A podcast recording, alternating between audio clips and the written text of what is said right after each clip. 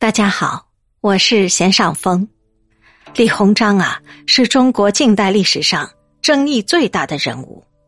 一八四零年到一九四九年，是中国数千年历史上最为复杂的时段，特别是在清末的五十年，它比打打杀杀的五胡十六国时还要复杂的多。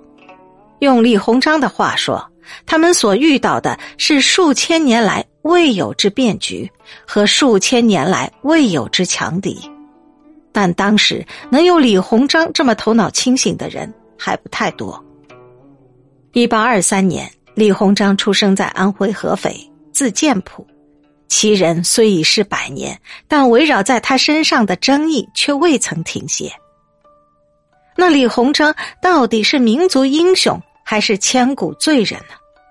今天啊，我就和大家一起来探究一下李鸿章传奇性的平生。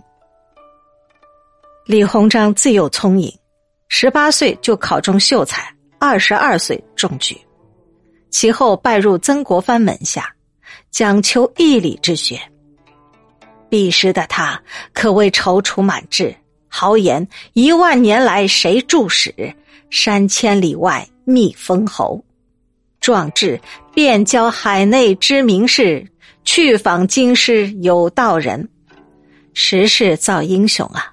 当时的中国正处在百年未有之大变局的前夕，身负才华而又有凌云之志的李鸿章，可谓恰逢其时。时代为他实现雄心壮志提供了机遇，也造就了他近乎悲剧性的一生。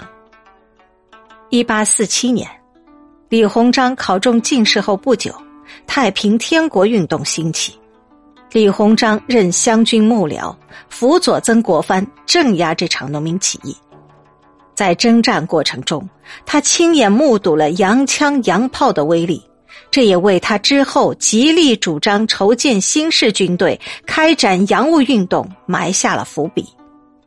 通过镇压太平天国运动和捻军回民起义，李鸿章屡获晋升。一八七零年，李鸿章升任直隶总督，在此期间，他卓越的外交才干也得以体现。故不多久后啊，李鸿章即兼任北洋通使大臣，总管外交事宜。